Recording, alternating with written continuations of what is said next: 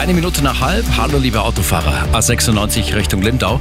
Zwischen Landsberg am Lech West und Buchloe Ost immer noch eine Ölspur und dann der defekte LKW danach. Zwischen Oberpfaffenhofen und Wörthsee außerdem noch Plastikteile auf der Fahrbahn. Auf der linken Spur bitte aufpassen. Die Westumfahrung nach Lindau beim Tunnel Allach immer noch das Pannenfahrzeug und zwischen Neuherberg und Allach sieben Kilometer, Viertelstunde länger.